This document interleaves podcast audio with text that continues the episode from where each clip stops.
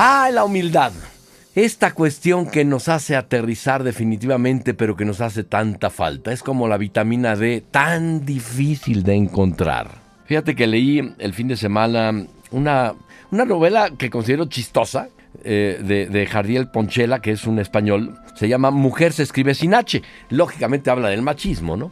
Y eh, pues trata de que el protagonista se jacta de ser hombre y dice que todas las cosas importantes se escriben con H, hombre, honor, historia, etc. ¿no? Y bueno, el caso es que la palabra humildad también se escribe con H. Y va para los machos. Y ahí es donde se les tuerce la boca a muchos. Podemos hablar también de valentía, de prudencia, de tolerancia, de fuerza. Pero a algunos, más bien a mucha gente, no le gusta hablar de humildad.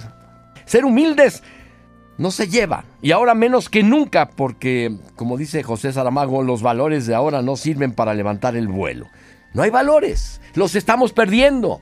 Inclusive el reggaetón habla de cuestiones que no tienen valores. Ya perdimos el amor hasta en las canciones, ahora solamente hay sexo, droga y alcohol.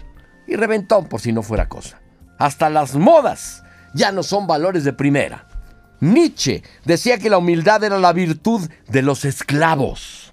Qué equivocado estaba. Kant decía que el que se transforma en gusano no debe quejarse si lo pisan. Pero la humildad no es lo mismo que la debilidad. No la perdamos. La humildad es una virtud equilibrante para llevar la vida con valores importantes como la honestidad, el respeto, la responsabilidad. Y es una virtud que debe existir siempre en presencia de otra porque, aun en estos tiempos que estamos viviendo, prefieres convivir con la humildad del hombre bueno o de la mujer buena que con la arrogancia de cualquier persona prepotente. La humildad te hace consciente de tus límites, contraste con el orgullo que resalta tu propio ego solamente tu persona, tus fortalezas. En la humildad prendes, en el orgullo te hundes.